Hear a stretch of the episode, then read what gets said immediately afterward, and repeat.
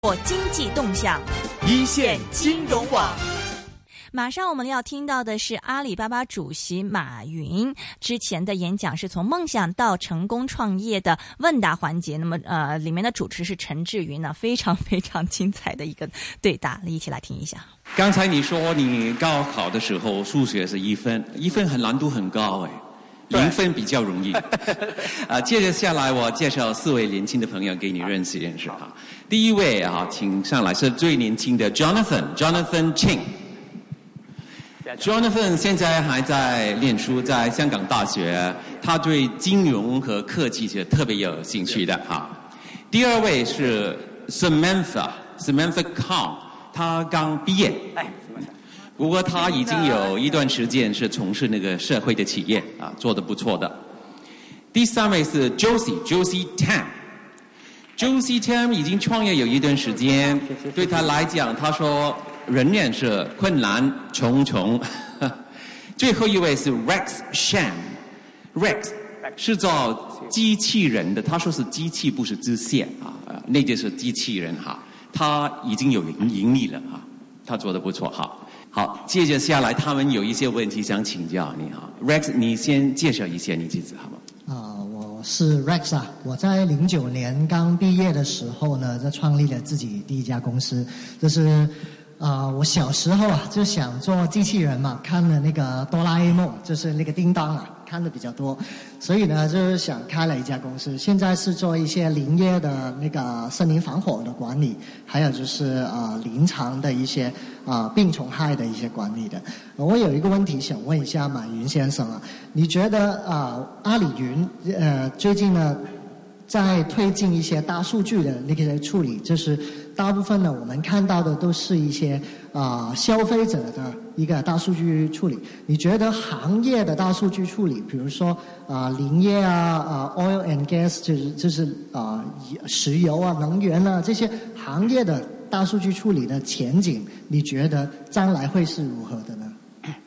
对，我觉得这是个。那首先，我觉得机器人未来在啊二十年、三十年内。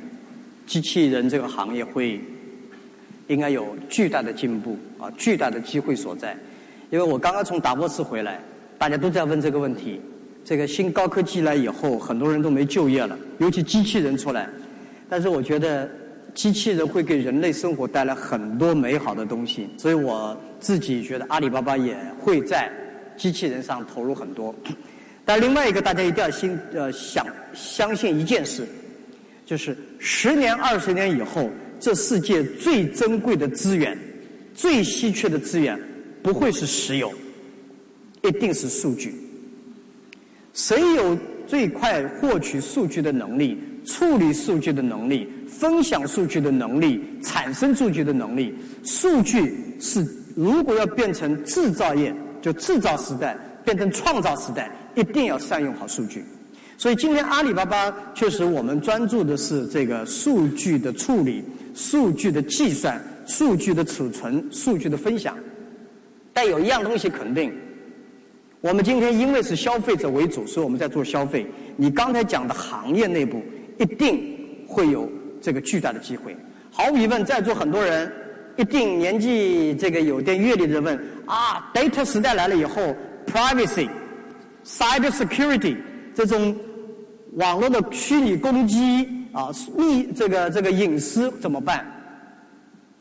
我们解决不了的问题，他们会解决，这是他们的机会。所以我自己觉得，data 时代到来的时候，是年轻人时代到来的时候，年纪大的人只能坐在边上说为他们呐喊助威的时候，真的没办法。谢谢。满意吗？还有更新的问题要问吗？哎，你你要不要问马先生有没有兴趣投资你的公司？刚才在后台我们有聊过一下，将来我们是吗？再深入的谈一下。啊，非常好。好，Samantha，你介绍一下你自己。好，马总您好，大家好，我叫江怡敏 Samantha，刚从香港科技大学毕业，现在是一名实习工程师。那我在大学二年级的时候就认识了一帮好朋友，那然后就创立了自己一家社会企业，叫做利奇者。目的是希望让一些年轻人去亲身感受一下，穿上我们一套好玩的那套体验衣，去感受一下老年人在身体上的一些呃限制，比如说驼背呀，呃就看不清啊那种，就让他们培养一种对老人家的同理心还有关怀心。那我想请问马总一下，呃，您对社会企业又有什么看法呢？其实一个巨大的区别。在座所有创业的，如果刚刚开始创业，一定要思考一个问题，就是 I T 到 D T，就 Information Technology 到 Data Technology，最大的差异不是技术的差异，而是思想观念的差异。这个差异在 I T 时代是以我为中心，Everybody make me strong，所以 I T 时代会诞生巨大的龙头企业。但是 DT 时代是完全思考，DT 时代叫利他主义，只有让你的客户更强大，让你的员工更强大，让别人更强大，你才能够起来。这是一个巨大的变革。所以 IT 时代的企业，你可以不考虑社会责任，不考虑社会的架构，而 DT 时代的企业必须把责任放在第一台。所以 DT 时代是有几个鲜，有一个很鲜明的特征：transparent。你这个企业。想偷偷摸摸藏点什么东西，你没有机会。第二，利他主义让别人更强大。第三个主义是 responsibility，不是你愿意承担，而是你必须承担 responsibility。所以我觉得今后不管你是 NGO 也好，不是 NGO 也好，这些都必须。要 take 起 social entrepreneur social business 的 responsibility，所以这个我觉得啊是未来的一个趋势。呃，阿里其实今天你们看，阿里巴巴做了很多似乎不应该一个企业去做的事情。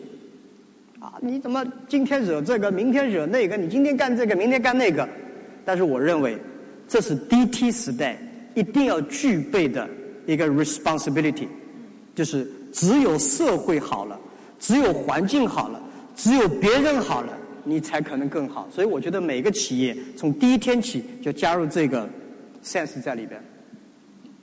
呃，我想请问一下马总，呃，其实我在网上看到一个报道，就说，呃，在以色列，呃，以色列是一个非常就呃投资啊很多的一个国家，那他们就说他们对那个技术上就比较呃看得比较重。那在香港的话，就可能是呃商业化就比看得比较重。那请问您又觉得哪哪一种在你心目中哪一种就技术比较重要，还是那个商业化比较重要呢？技术比较重要还是商业化比较重要？在我们公司大概争论了十五年，因为我不懂技术，所以人家认为我是商业很重要。这个我觉得并不重要，技术和商业。如果商业不用好最新的技术，这个商业也好不到哪儿去。这个最优秀的技术，如果不会商业化，那技术也是瞎扯。所以我很简单一个道理，我觉得我们的世界观、眼光很重要，胸怀很重要。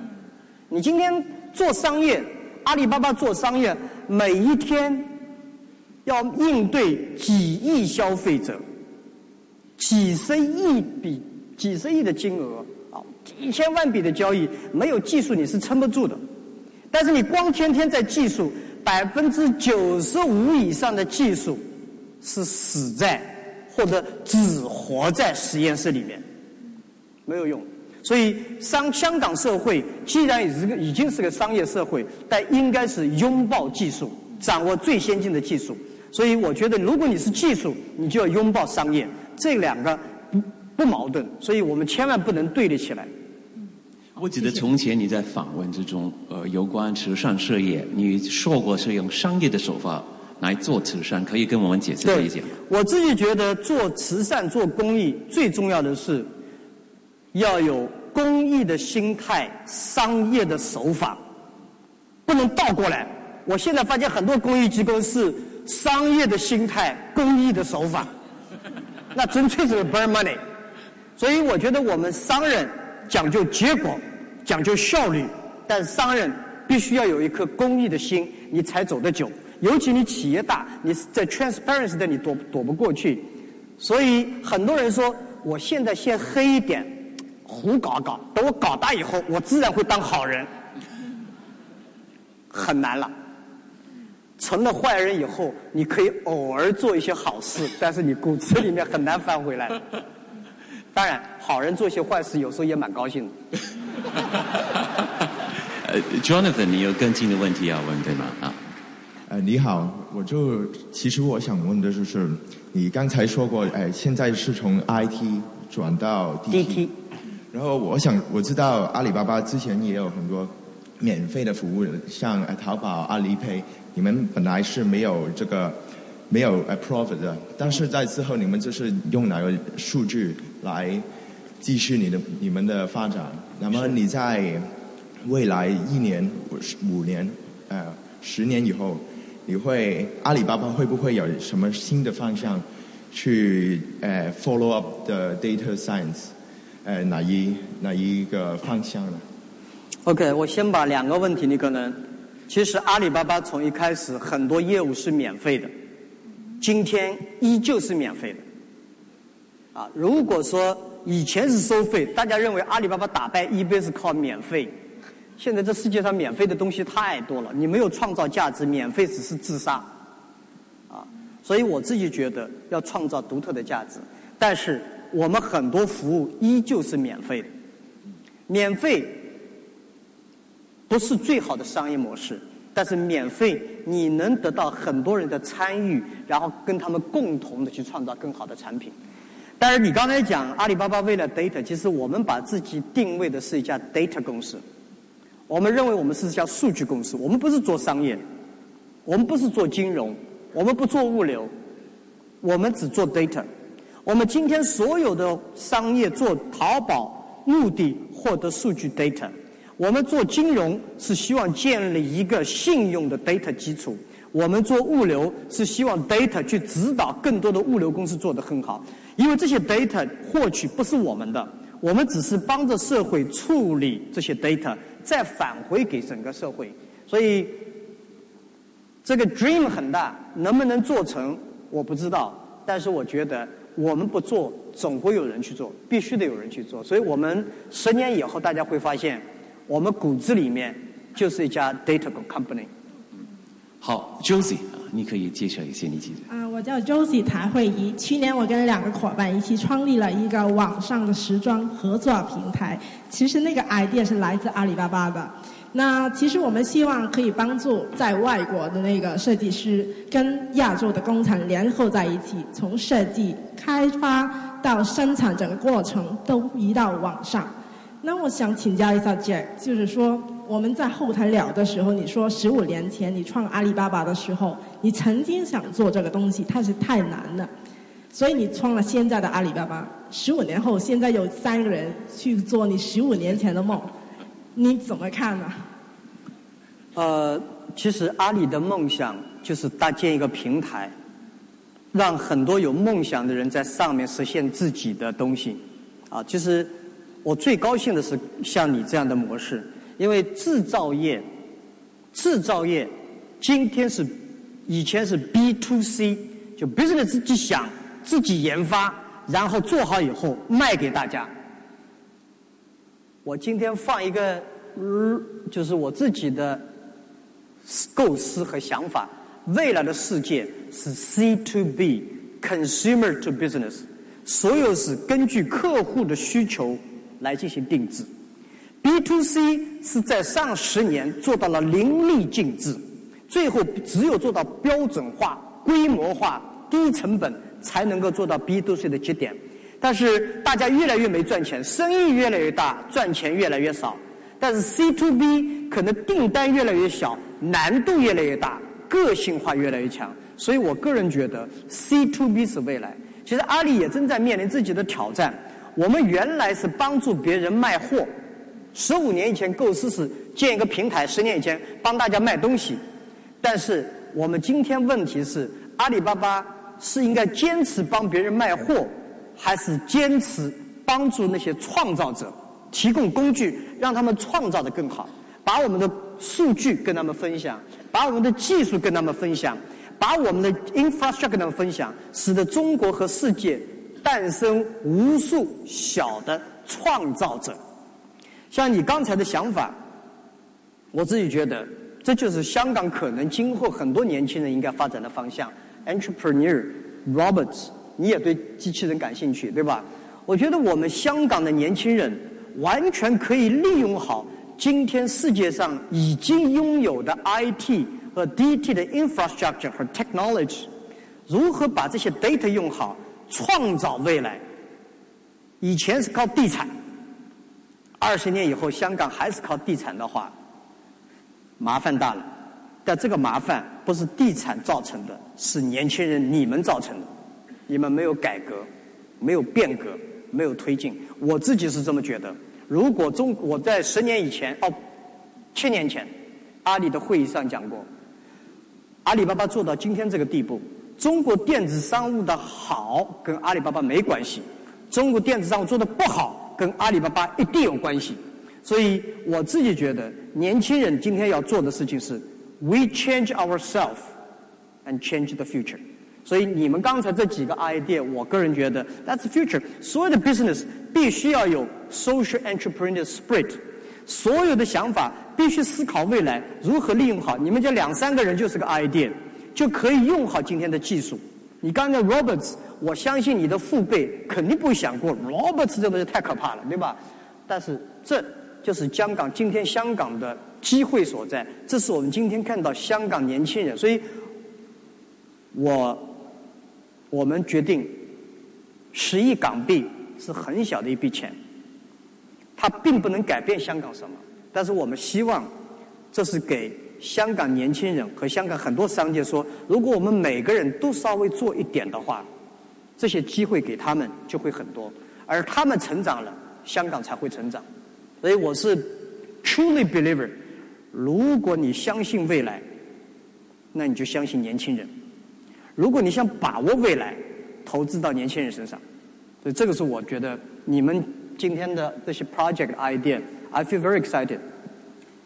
有机会得到了你投资啊！当然，还有问题要跟进啊，Josie。那你方才投说到投资了，就是你去天呃，昨天我们看到报纸，你会投资啊钱来香港。你我之前看过，你说你不看简历，你方才也说计划书没用，business plan，那你还会看我们的计划书吗？呃，第一，我不看简历是有是真实的原因，我的简历递出去都被人拒绝掉了，所以我知道简历，我今天社会做一份漂亮的简历太容易了，所以简历不重要，business plan 其实。简单就一页纸也能说明白。你刚才的想法，如果你是在淘宝和天猫上卖，或者在中国的互联网上卖，我们对这个项目是很有兴趣的。当然，这个决定不在我这儿，我们会请 professional 的团队去做。如果是阿里巴巴的人去做，会有这种偏见和 bias。我们为了把这个基金做下去，我们会请 professional 的人，带着对香港热爱的那些人去做去。只有这样。这个 fund 才可能做得长、做得大。今天还是个 seeding fund，我们反正我觉得你刚才的东西，我听听是很有兴趣的。我们的观众非常同意你说简历做一份好的简历非常容易，因为刚今天有新闻在淘宝网可以买到那个香港苏文大学的证书。其实，在淘宝网有没有一个监察的制度？有没有什么监察的制度？OK。其实阿里淘宝的监察的制度比大家想象。如果你觉得今天报纸上有这个，你投诉，我们立刻会有反应。你们可以去试一下看。你不投诉，你是很难发现的。毕竟我们要处理的是十二亿件商品，我们有五千多人是编外的。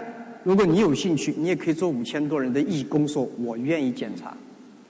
第二，我们有两千多名员工 full time 做这样的工作，我们也 put 了将近，我们把四百多人送进了监狱。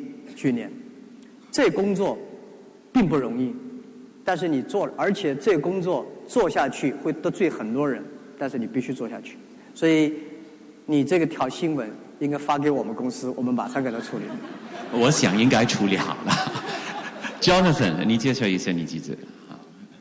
大家好，我是 Jonathan，我现在在香港大学读二年级，在读 Business 跟 Computer。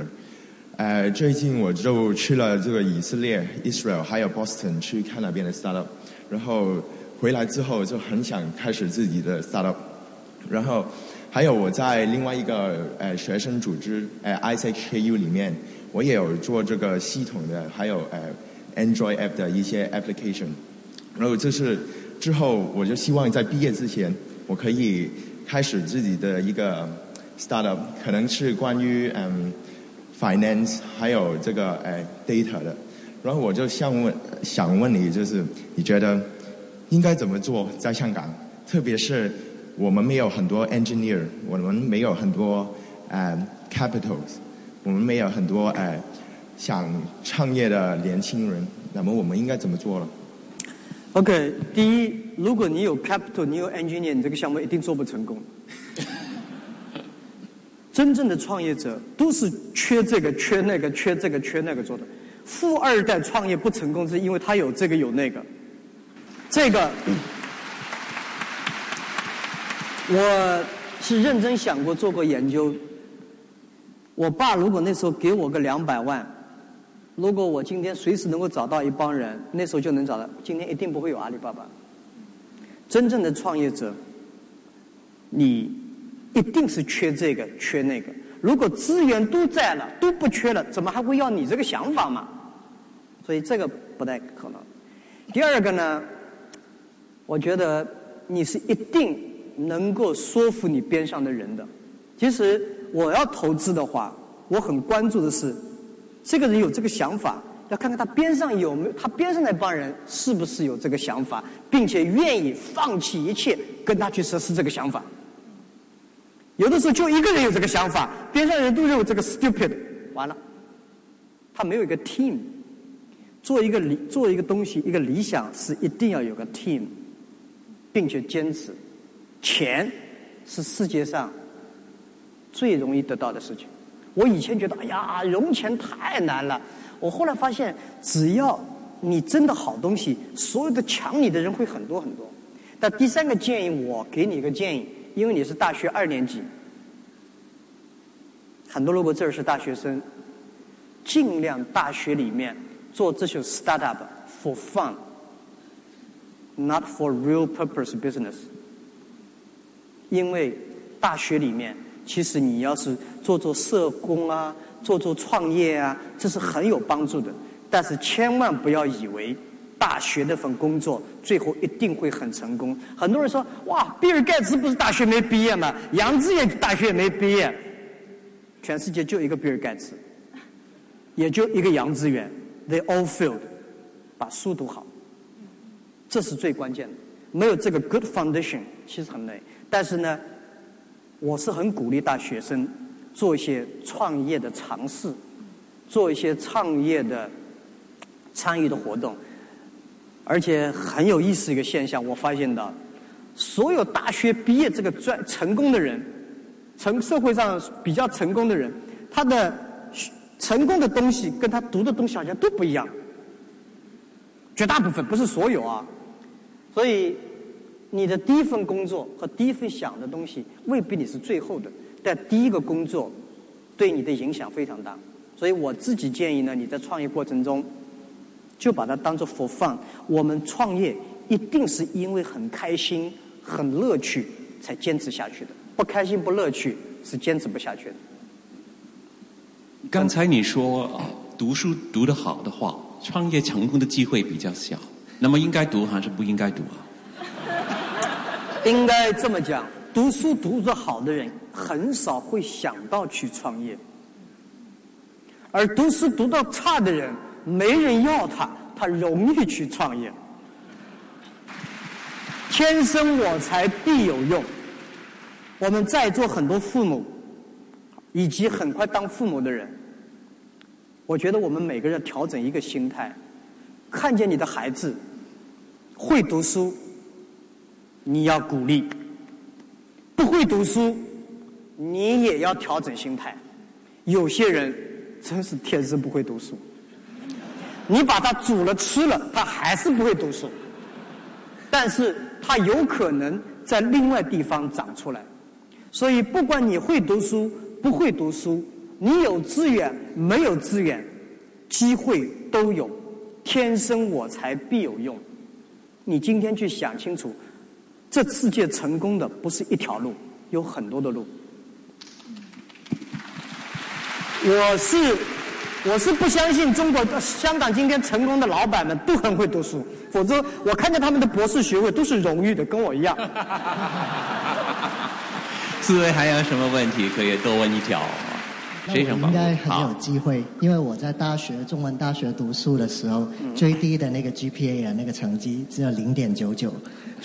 当然，当然这不值得骄傲啊！我 我能读得好，能读得好，当然读书好，对不对？安全、稳定，找份好工好工作，爸爸妈妈、同学都说你好。但是读不好，你也别灰心丧气。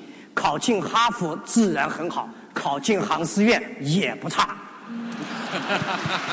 考进哈佛了，我建议啊，考进哈佛，考进香港中文大学，考进香港科技大学，请你用欣赏的眼光看看那些考得不好的人；考进不好的大学，请你用欣赏的眼光看看自己。我们其实其实还可以了。马先生，还有一个问题啊，就是我们一直都很鼓励大家年轻人去创业，要坚持自己的理想。但是呢，有时候呢，理想呢不一定会能成功嘛。当然，百分之九十五会死在没有没有出现过大家在大家面面前。那你觉得什么时候年轻人应该选择放弃？放弃这条线怎么去设定呢？Good point。我其实这个问题想过很多。我们在不断让大家坚持的时候。很容易走到顽固，所以我自己衡量这件事情。这个人在讲我要坚持，我要坚持的时候，我基本上知道这是顽固。我们想坚持，我们要做的时候，有点像坚持。所以我基本上是听这个。第二个，创业，你选择这条路的时候，就不要怕失败，怕失败不要创业。其实失败。没那么可怕，真没那么可怕，又不是失败你要进监狱去了。失败可以重新来过，而且人生，可能我跟你们讲这个，就像我爸那时候跟我讲这个，我咋都听不进去。人生最后不是你取得了什么，而是你经历了什么。其实今天阿里巴巴最骄傲的事情，你信不信？在座每个人。你们愿意听阿里巴巴取得多少辉煌成绩呢？还是愿意听这十五年来你到底犯了多少愚蠢的错误？大家肯定说愚蠢错误更好。挫折、错误是最珍贵的财富。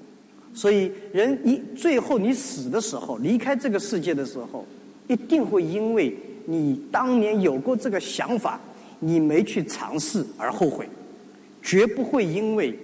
你尝试失败了以后后悔，这个我是觉得，你看见那个女孩子，你一定后悔，当年怎么没追她呢？你特后悔，追了没成功，很正常嘛，对吧？所以我就一样。他的是，呃，在后台的时候啊，跟你的同事聊天。他说很多网上流传你的说话都不是你说的，不过有一本书是你可以说是你认可的一本传记，是还是马云？这个在淘宝网可以买得到的，是真的，没有假货的。谢谢。淘宝啊，没那么多假货啊，要不我不站在这儿。其实你讲话的假货率有多多多少啊？其实淘宝最多的是网货，其实。假货和网货是有很大差异的，所以这次大家想的正品，所谓正常的渠道过来的才叫正货。其实今天叫马云烤鸭，陈先生你的皮鞋都你自己设计的，这叫网货。很多年轻人像他的产品或者你刚才讲的机器人，没有得到官方的认证或者注册，未必把它定位成为非正品。今天淘宝最了不起的是，很多的商品以前都都没听说过，很多的服务你都没听说过，这是最了不起的东西。这是创新。嗯，好。可能今天晚上的观众都是比较年轻，他们问的问题也比较直接啊，希望你不要介意。我从来不介意。这个问题就怕他们听了我的答案很介意。我的答案大家也不要介意啊。这个问题我不可以不问，因为差不多每个人都问的。问题就是，马先生，你好吗？我好吗？没有大家想象的那么好。其实这个心里的累、难过、沮丧，远远比大家想象的多。在往上面走、往上面爬的时候，你越往山上走，空气越稀薄，艰难越大。所以我们这些人说高处不胜寒，loneliness。所以我们说我们的职责是 enjoy the loneliness。That's why 我们这些人也许是命，你走了这条路，你必须走下去。你主要的不开心是在哪一方面？是在感情生活还是政府跟你的关系？因为在美国，你接受访问的是你，你说你跟中央政府的关系是，我爱他们，不过我不愿下架他们。I love them, but I don't marry them。其实应该讲，好像人类绝大部分的不高兴都跟感情有关系，不管是你跟朋友、亲人、恋人。孩子、同事，啊，所以人要保持自己良好的心态是不容易的。所以我自己觉得我没有大家想象的那么厉害，因为我还没有做到这种境界，可以把一切东西当做浮云。因为毕竟我还年轻嘛，也有脾气，我也有沮丧，我每天的痛苦。所以很多年轻人天天在哭天喊地的。要哭要闹，我心里想想，要哭要闹还得轮到我，我哭的一定比你们多。要想哭的话，我倒霉的事情一定比大家多了去了。但是你真做的时候，你没时间哭，比大家想象的难受。那你刚才说你还年轻啊？你的香港的青年的发展基金。是给年轻人的，是我可以理解五十岁的也可以申请吗？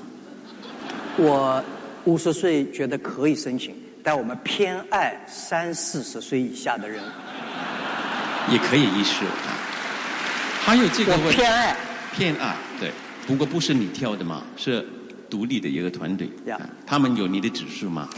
呃，我觉得独立团队肯定会有我们的 direction。我们希望帮助的是香港的年轻人。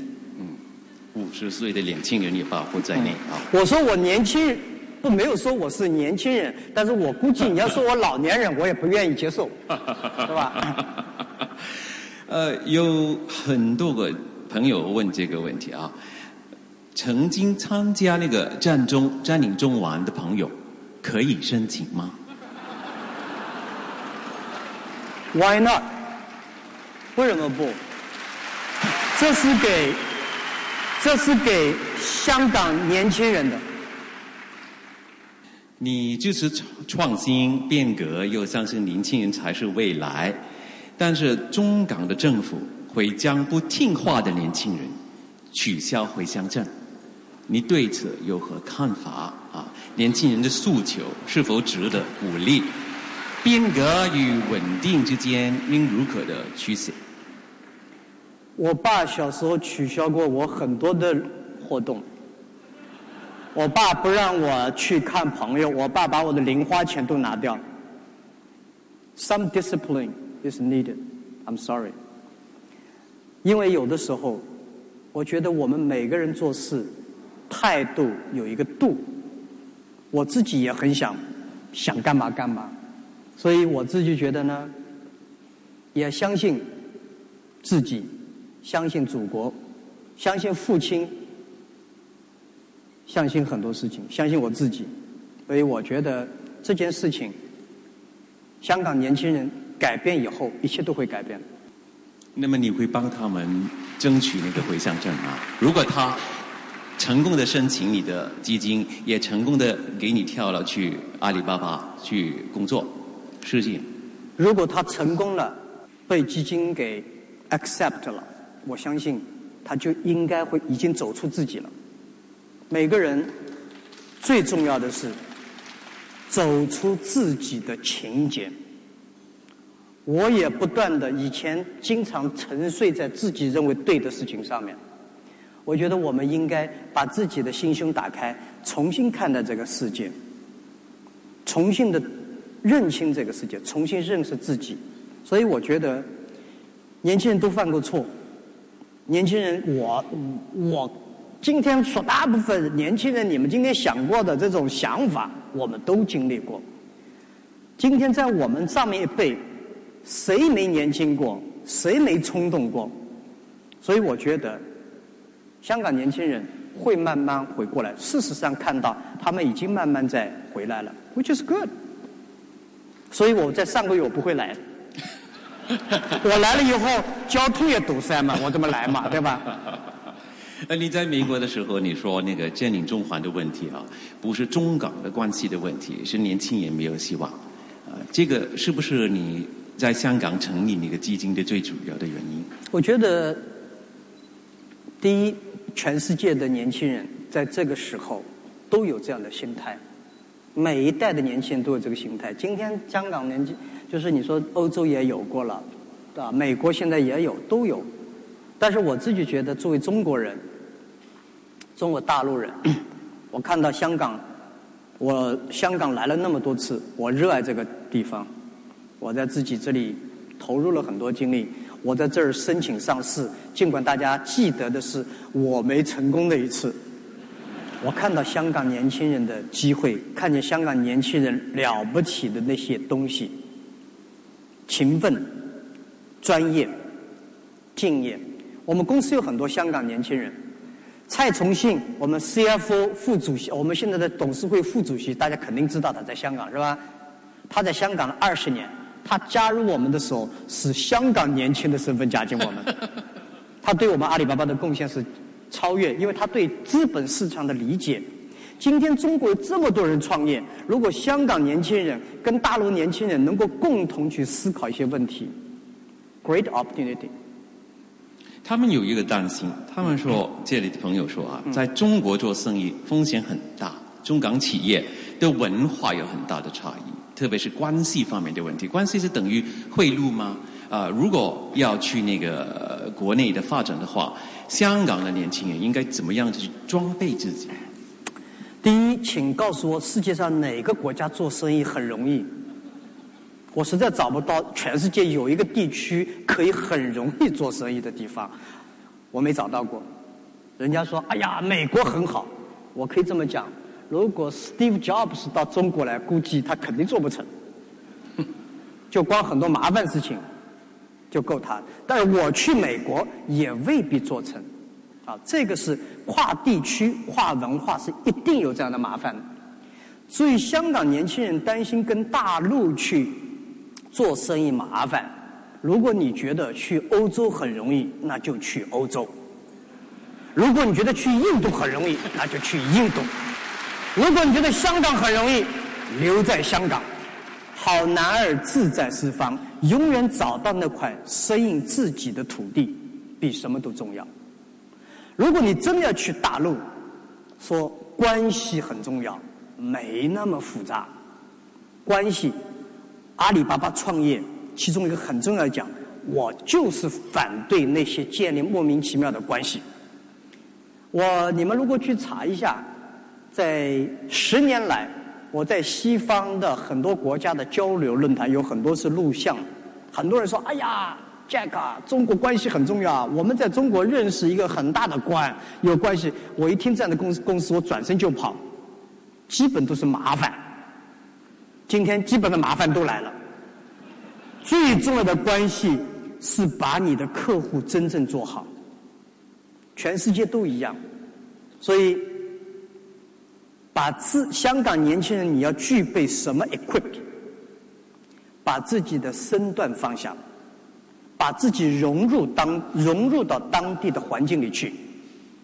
最可怕的是把自己给独立出来。创业者把自己融入到团队里面，把自己融入到整个文化里面，比什么都重要。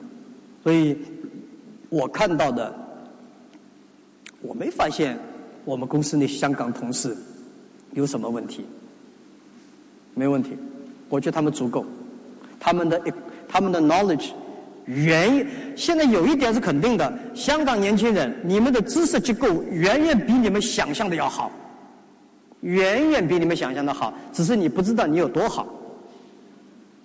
我是以为自己很好，其实不好，我才抽出去。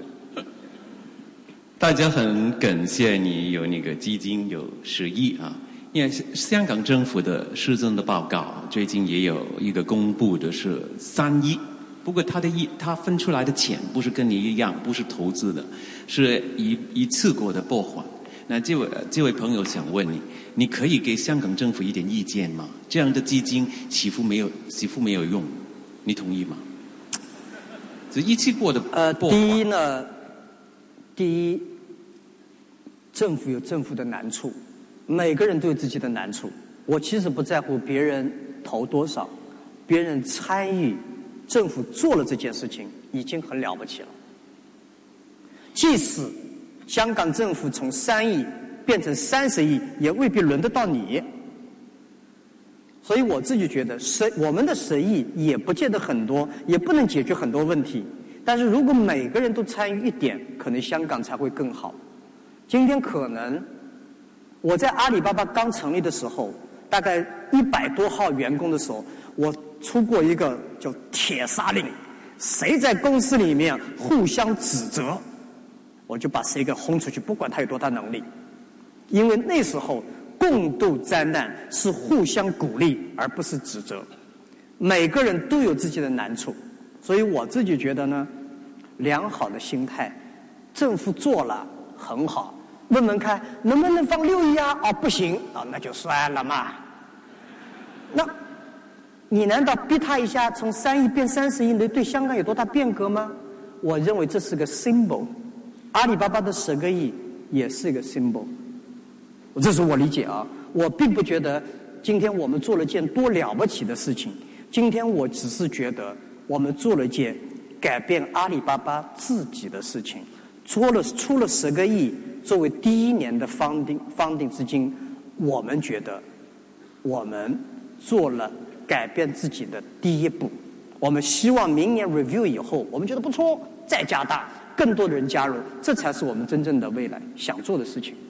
大家觉得你的忙是比较香港政府的好，因为香港政府用的就是一次过的拨款，拨款不是投资，呃，你认为是投资比较好一点吗？这个我还没看过香港那份报告，不做评论吧。如果我看过那个报告，我可能知道啊。如果一次性拨款，还是这句话，如果一个企业老是要等政府拨款，这个企业也不会有什么出息，尤其创业者。真的，创业者，你先试试看，说服你老爸、老妈、舅舅、二二奶奶，听听他们可不可以给钱。他们如果不给钱，你这个主意基本上也不太靠谱，要么是非常靠谱。所以，创业者不要去想问政府要钱，创业者也基本得不到银行的钱，去说服你那些同学，说服那些父母，说服你的舅舅。如果他们同意，基本上他们相信你的人，说明你平时做人不错。如果都不同意，你要思考一下，估计你做人不咋地。那你多次说，一 team spirit，teamwork 很重要啊。哦耶！啊，那么找伙伴伙伴的时候，应该留意什么东西？找那一类的人来。呃，找伙伴的人，我自己觉得每一个阶段不一样。首先，你自己要问，你是不是用欣赏的眼光看别人？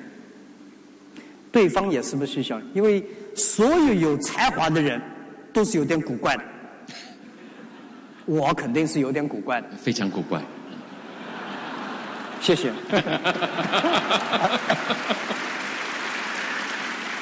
因为这个人脑子一旦看到这儿以后，边上人都会忘掉，因为你要 focus，你 focus 有其他能力就会差，所以我觉得你要看这个团队有没有一个共同的 spirit。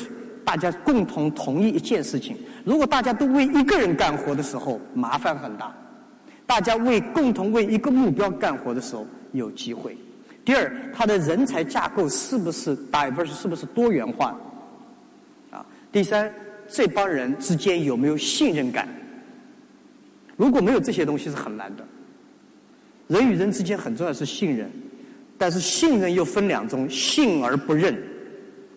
啊，我相信你，但我不一定让你干这个活；我认你，未必一定要相信你。我以前讲，用人不疑，疑人不用，不错；但是用人要疑，疑人要用，才是境界。那现在是最后一条比较轻松一点的啊，你说 Forest Gump 是你的偶像，那现实生活谁是你的偶像？有吗？我没有说 Forrest Gump 是我的偶像，Forrest Gump 是我的榜样。嗯，现实社会中我有很多榜样，啊，其实刚才几位也是我的榜样。我以前说过一句很狂妄的话，大家认为我很狂妄。我说我用望远镜都找不到对手。嗯，其实我后面那句话大家把它忘掉了。我说我找的是榜样，我干嘛要找对手？其实对手太多了。我们每个人在任何人身上都能找到榜样，所以我觉得我看到的香港第一代创业者，无论是李嘉诚先生，啊，这一代在我身上烙下了深深的烙印。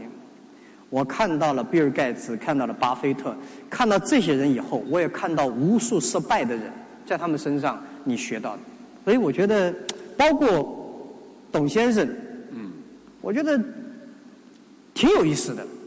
他今天要我是他这个年龄，我肯定在沙滩上晒太阳了，爱谁谁，对吧？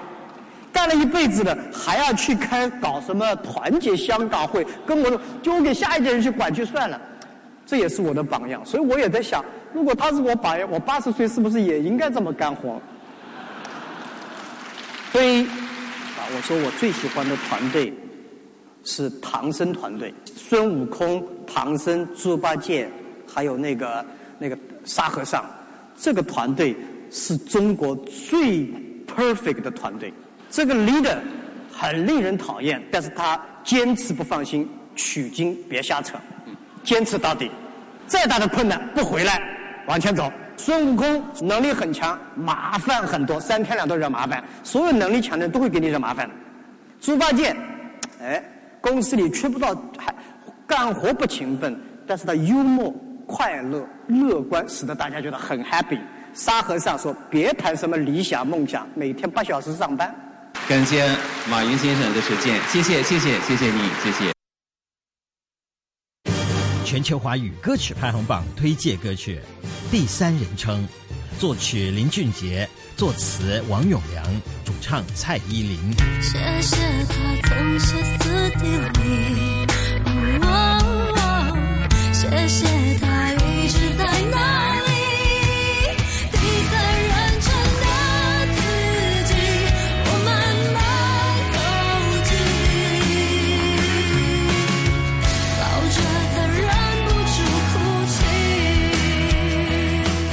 FM 九十四点八，香港电台第二台，星期六中午十二点，中文歌曲龙虎榜时段；AM 六二一，数码三十一，香港电台普通话台，星期六下午两点，全球华语歌曲排行榜。今天本色会有晨曦 Wallace，还有陈德浩 Ethan 的出现。那么我们的热线电话是一八七二三一三一八七二三一三，也可以是在一周 at rthk 到 hk 或者 Facebook 上留言的。